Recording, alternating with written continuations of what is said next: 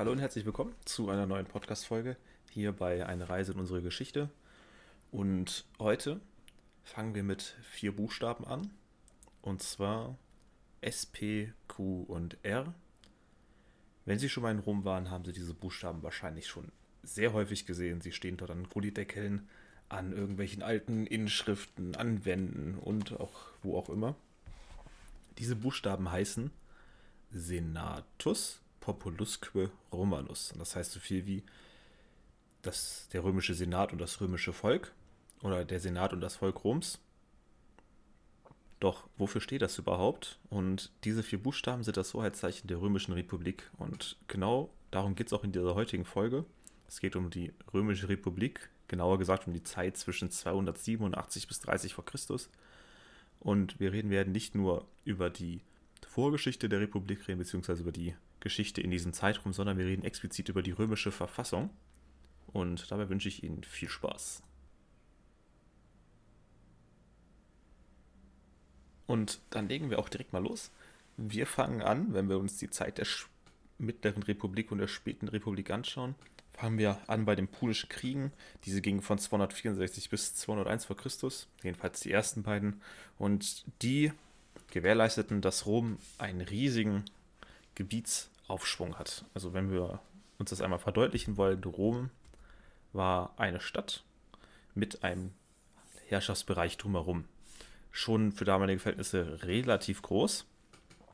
Nichtsdestotrotz immer ist es nur eine Stadt.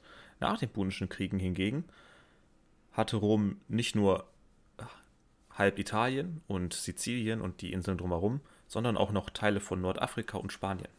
Also das Gebiet schon mal deutlich vergrößert. Nach den Punischen Kriegen erkennt man eine aggressive Expansionspolitik in den Osten. Darunter fallen zum Beispiel die makedonischen Kriege und dadurch fällt auch die Eroberung Griechenlands in diesen Zeitraum. Die Expansion geht von ca. 200 bis 133 vor Christus und geht von Italien aus bis runter nach Kleinasien. Und auch da sehen wir wieder, dass Rom sein Gebiet nicht nur in den Westen erweiterte, sondern auch in den Osten und sich in beide Richtungen enorm ausdehnte. Und sogar Zeitgenossen, wie der griechische Autor Polybios, erkannten damals, dass dieser extrem schnelle Aufstieg nicht normal ist. Also Rom schafft es innerhalb von 100 bis 150 Jahren, sein Gebiet um ein Vielfaches zu vergrößern. Was ähnlich krass ist, wie wenn wir das mal mit dem Aufstieg Alexander des Großen vergleichen, über den ich definitiv irgendwann anders nochmal eine Podcast-Folge drehen werde. Auf jeden Fall so viel zur Vorgeschichte. Wir wissen jetzt, dass Rom innerhalb von 150 Jahren, also ab 264 bis circa 133 sein Gebiet um ein Vielfaches erweiterte. Und nun, wie schaffte Rom das eigentlich? Also die, gerade die römischen Soldaten selber waren davon überzeugt, dass sie für die richtige Sache kämpften und alles richtig machen, was ging. Andere Zeitgenossen sahen das ein wenig anders, sondern in erster Linie auf einem aggressiven Expansionsdrang beruhend. Heute ist das in der Forschung umstritten, aber dazu irgendwann dann erstmal mehr. Nun, wie sah es eigentlich innerhalb aus? Also wir haben jetzt die äußere Politik beleuchtet. Rom hatte eine extrem expansive Expansionspolitik betrieben. Doch wie sah es eigentlich innen aus? Also zuallererst, die römische Verfassung ist keine Verfassung, die niedergeschrieben irgendwo steht. Also heutzutage kann man sich zwar von ähm, Mommsen das äh, Werk der römischen Verfassung kaufen, ist allerdings relativ teuer und würde ich auch nicht empfehlen. Ist zwar relativ interessant, aber ist immer noch ein juristischer Text. Muss man immer auswerten, wie, wie sehr man das auch lesen möchte. Damals hatten die Römer das natürlich nicht. Sie hätten es vielleicht gern gehabt, hatten sie aber nicht. Die Römer hatten zwar niedergeschriebene Gesetze, aber in der Regel hatten die ein gewisses Moralsystem, eine Moralvorstellung, die sie sich unterworfen haben. Und zwar wurde die genannt Mos Majorum, was so viel übersetzt, was übersetzt heißt so viel wie die Sitte der oder die Sitte der Vorfahren. Und wir werden das heute Verfassung nennen, denn das war die römische Verfassung, aber einfach mal widerrufen, dass die, die war nicht niedergeschrieben und man konnte die auslegen, teilweise wie man möchte, was man an zum Beispiel Sulla sehr gut sehen kann der es nämlich geschafft hat, in einer Republik Diktator zu werden. Aber dazu wann anders nochmal mehr. Zuallererst fangen wir an mit den Grundelementen der römischen Verfassung. Die Elemente, das sieht man in der Antike ganz häufig bei Republiken oder anderen demokratisch ähnlichen Sachen, beziehen sich immer auf drei grundlegenden Elementen. Und zwar haben die ein demokratisches Element, ein monarchisches Element und ein aristokratisches Element. Und wie sehr die ausgeprägt waren, ist immer unterschiedlich, aber im Schnitt war das aristokratische oder monarchische Element deutlich ausgeprägter als das demokratische Element. So ist es auch bei der römischen Verfassung. Und deswegen fangen wir auch bei dem aristokratischen Element an, nämlich dem Senat. Der römische Senat ist ein Konstrukt bestehend aus 300 Mitgliedern, die bestimmt worden sind. Und man konnte nicht einfach so Senator werden. Man musste vorher eine gewisse Karriereleiter hochgeklettert sein, nämlich den Cursus Honorum, und zwar als Magistrat. Dazu aber gleich mehr. Als, Senat muss, als Senator musste man in erster Linie reich sein und politischen Einfluss besitzen. Also nicht jeder konnte Senator werden, nur weil er reich war, der musste auch politisch sehr aktiv sein. Und Senatoren wurden bestimmt durch den Zensor. Die wurden alle fünf Jahre neu gewählt und so viel zum Senat. Der Senat war ein Beratungsorgan der Magistrate, war aber entsprechend mächtig. Also wenn man einen Ort hat, wo die 300 reichsten oder mit die 300 reichsten Bürger versammelt sind, kann man davon ausgehen, dass es ein sehr mächtiger Ort ist und sowas auch im Senat. Dort wurden Entscheidungen getroffen. Nicht demokratisch. Und ähm, so viel erstmal dazu. Kommen wir aber nun zum. Also, und der Senat war im Rom in der Republik jedenfalls das mächtigste Element. Kommen wir nun zu den Magistraten. Die Magistrate wurden zwar gewählt, auch das war nicht demokratisch. Und die Magistrate orientierten sich an Amt der, ähm, der Karriereleiter des Cursus Honorum. Und der Cursus Honorum, das ist ein, ja, eine Karriereleiter ist schon ein, also Ämter, eine Ämterlaufbahn, eine vorgeschriebene Ämterlaufbahn und die beginnt ganz unten als äh, beginnt man ganz unten beginnt man als Questor. Das war der Verwalter der öffentlichen Finanzen. Danach wurde man Ädil. Das war das Gegenstück zum Tribun. Ein Tribun ist jemand, der in, der, in einer Schlacht, in einem Krieg den Feldherrn unterstützt. Also auch ein Beratungsorgan. Nachdem man Ädil geworden ist, konnte man Prätor werden. Ein Prätor war eine, ein Verwalter einer Provinz und er hatte auch das Recht, Truppen in den Kampf, im Kampf anzuführen. Und als Spitze dieser Karriereleiter konnte man Konsul werden. Und Konsul war so das Amt in Rom, das man erreichen wollte, wenn man das Geld und die Macht dazu hatte. Und damit nicht jeder Konsul werden kann und auch nicht jeder einfach so Prätor werden kann, gab es natürlich bestimmte Einschränkungen. Zum Beispiel gab es das Annuitätsprinzip. Man konnte die Ämter jeweils nur ein Jahr ausführen und für jedes Amt ähm, gab es auch ein Mindestalter. Also man konnte nicht einfach mit 20 sagen, so, ich werde jetzt Konsul, man musste erstmal diese Karriereleiter absolvieren, also man musste unten anfangen und sich hocharbeiten und man musste vor allen Dingen das richtige Alter erreicht haben. Dazu gab es ein Kollegialitätsprinzip, das heißt so viel wie, dass jedes Amt mehrfach vergeben worden ist, um eben zu gewährleisten, dass der eine seine Rechte nicht missbraucht und der andere das so verhindern kann. Zum Beispiel gab es zwei Konsuln und vier oder auch später sechs Präturen. So viel aber erstmal zu den Magistraten. Kommen wir nun zu den Volksversammlungen. Die Volksversammlungen waren das eigentliche demokratische Element in der römischen Verfassung. Die Volksversammlungen konnten zum Beispiel, ähm, waren sogar auch entsprechend mächtig. Sie konnten Gesetze verabschieden, sie konnten die Magistrate wählen, sie konnten die Volkstribune wählen, welches auch ein sehr wichtiges Amt war, was außerhalb des Cursus Honorum stand und, und, und. Aber wie schon gesagt, die Macht war rein formell, die Volksversammlungen waren ziemlich undemokratisch. Und zwar wurde mit Hilfe einer typokratischen Ordnung gewählt. Und das heißt so viel wie, dass Gruppen ihre Stimmen abgeben und nicht das Stimmrecht Einzelner gilt. Ähm, gilt. Und dazu ganz wichtig, diese Gruppen hatten bestimmte Priorisierungen und zwar unter dem Aspekt der Steueraufkunft. Das heißt, wenn wir mal angenommen zehn Gruppen haben und die ersten drei Gruppen, die drankommen, 70% vor dem Steueraufkunft oder auch nur 60% der Steueraufkunft haben, konnten die eigentlich alles entscheiden, was sie wollten. Und so war es damals auch. Die ersten Gruppen wurden natürlich meistens durch Aristokraten gestellt, die natürlich eine viel höhere Steueraufkunft haben und so konnten die mehr oder weniger entscheiden, was sie wollten. Dazu kommt noch, dass wenn gerade bei Magistratwahlen eine Wahl getroffen worden ist, andere Leute nicht wissen, wie knapp die Wahl war. Also sobald einer die meisten Stimmen hatte, war die Wahl vorbei. Und so war es halt. Hilft natürlich nicht. Die wichtigsten Vollversammlungen, also es gab unterschiedliche, waren die Comitia Centuriata und das Concilium Plebis. Comitia Centuriata für die Magistratwahl, äh, Magistratwahlen und das Concilium Plebis für die Wahl eines Volkstribuns. nun aber zu einem sehr wichtigen Amt, was aus den Volksversammlungen hervorging, nämlich das Amt des Volkstribuns.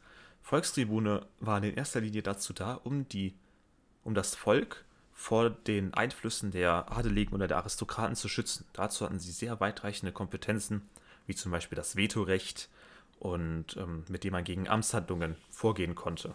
Also wenn der Senat oder ein Konsul eine Amtshandlung beschlossen hat, konnte der, Kon äh, der Volkstribun sagen, nö, so machen wir das nicht. Von denen gab es auch zehn Stück. Nichtsdestotrotz war dies natürlich auch dem, dem Senat bewusst und so wurden die Volkstribune meistens durch den Senat kontrolliert. So, jetzt haben wir schon einen sehr guten Einblick in die römische Verfassung bekommen, die zur Zeit der Republik ähm, vorherrschend war. Und ja, da wir jetzt natürlich uns die Verfassung komplett angeguckt haben, müssen wir uns auch die Frage stellen, ja, warum ging das eigentlich alles unter? Weil wir wissen ja, dass ab circa um 0, um 0 rum, also ab um 27 vor Christus, war diese Verfassung ja mehr oder weniger außer Kraft gesetzt und Augustus regierte ja das, ähm, die Römische Republik, in Anführungsstrichen Republik. Ähm, wir reden da, ab da schon von dem Kaiserreich. Wie, wie ging das denn jetzt alles unter und wie funktionierte das?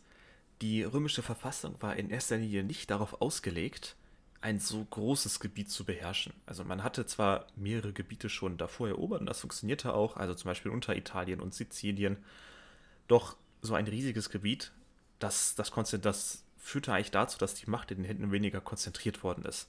Und um einfach mal drei Beispiele zu nennen, gerade in, der, in den inneren Problemen der Politik war ein sehr wichtiges Beispiel die ökonomische Differenzierung durch diese Expansion kam es zu sehr vielen neuen Reichtümern innerhalb, also es gab viele Familien, die dann neu aussteigen konnten.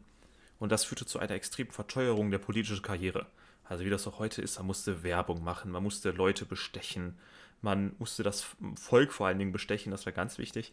Und das heißt, dass nur so richtig super reiche Familien diese politischen Ämter besetzen konnten. Und die mussten sich natürlich untereinander abfinden und das erschwerte sehr, neuen, neuen Ideen zu wachsen und reinzukommen. Ähm, all dies führte dann auch zu einem starken politischen ähm, Wettkampf, zu einer starken politischen Konkurrenz. Das heißt zum Beispiel, es gab am Anfang gab es nur vier, vier Präturen, das heißt es gab auch nur vier Prätoren, die Konsul werden konnten. Weil man musste, um Konsul zu sein, musste man vorher Prätor gewesen sein, in der Regel. Es gab aber nur zwei Konsuln, das heißt von diesen vier Prätoren konnten nur zwei Konsul werden, zwei waren über. Nach dieser Expansion, also in erster Linie nach den Punischen Kriegen, gab es aber sechs Prätoren. Das heißt, es gab schon mal vier Verlierer. Was wiederum natürlich blöd ist, weil die wollen ja dann nächstes Jahr vielleicht Konsul werden. Und so steigert sich das immer weiter hoch. Das heißt, es gab am Ende zu wenig wichtige politische Ämter, was nochmal zu einer stärkeren Verteuerung geführt hat, was wieder diesen äh, Wettkampf ausgereizt hat und so hat sich das immer weiter hochgeschaukelt. Ein weiteres wichtiges Problem ist, dass die Gesetze, die in Rom einmal gelten oder gegolten haben, die gelten auch weiterhin. Also die wurden nicht einfach aufgelöst oder rausgenommen. Das heißt, zum Beispiel während die Punischen Kriegen gab es das Amt des Diktators. Das wurde für sechs Monate besetzt oder, wenn es schlimmer ist, auch länger. Und der, ähm, das war einer der Konsuln, der vom Senat bestimmt wurde, der durfte dann Diktator sein, um halt eben in Krisenzeiten das Heer anzuführen und bessere Entscheidungen zu treffen, weil es halt einfacher ist, ähm, jemanden entscheiden zu lassen, als abzustimmen. Plus dazu, dass es dann sogar noch einen Sündenbock gibt. Das ist auch ganz praktisch. Und dieses Amt des Diktators, das war, die Punischen Kriege gingen von 264 bis ca. 201 hin. Und ab da gab es erstmal keinen Diktator mehr. Man hat das mehr oder weniger vergessen. Bis Sulla 80 vor Christus circa, hm, um den Dreh, dieses Amt einfach wieder erweckt hat, weil er gesagt hat, ja, das Gesetz gibt es ja noch. Und das war auch ein weiteres Problem, was dann auch zum Niedergangsdiskurs der späten Republik geführt hat. Also dieses Ausnutzung alter Gesetze, um das Umgehen, weil dieses Mus Majorum war sehr, sehr flexibel. Also man konnte das wirklich teilweise auslegen und da wurde da diskutiert, ob das überhaupt so geht und dann wurden alte Fälle benutzt, um das zu vergleichen und das war immer so ein Wechselspiel und das führte auf jeden Fall auch zum, zum Niedergang der, der Römischen Republik. Und wenn wir uns dann die Zeit kurz nach der Republik angucken, also Gerade nach dem Triumvirat von Caesar, Crassus und Pompeius kam es weiter zum, zur Schwächung äh, des Senats.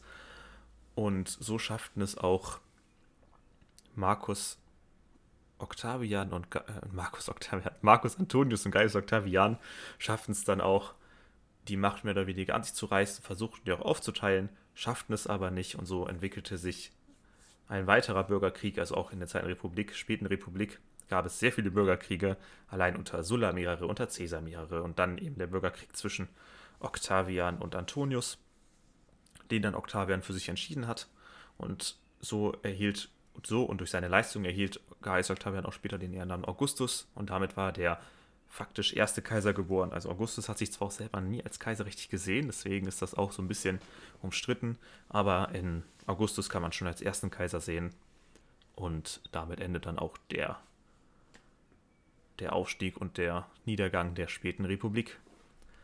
So, ich hoffe, diese heutige Folge hat Ihnen gefallen und sie hatten sehr viel Spaß. Ich hoffe, das Thema war nicht zu trocken, weil es eigentlich ein sehr interessantes Thema und ich könnte mich da auch total drin verlieren. Aber 15 Minuten reichen auf jeden Fall, um das mal verständlich darzustellen. In den nächsten Folgen wird es auch eher um die späte Republik gehen. Ich werde nochmal auf Caesar und seine Bürgerkriege eingehen, vielleicht auch auf Marius und Sulla, je nachdem, wie es läuft. Und ja, ich freue mich, dass Sie heute zugehört haben. Ich hoffe, dass Sie sich die anderen Folgen auch noch anschauen und auch die nächsten anschauen werden. Für Fragen und Kritik oder auch einfach nur ein Hey, Niklas, gut gemacht, weiter so, hat mir super gefallen, können Sie gerne die E-Mail-Adresse benutzen, die unten in den Kommentaren, ähm, nicht Kommentaren, die unten in der Beschreibung drin steht. Ich wünsche Ihnen noch einen schönen Tag und bis dahin.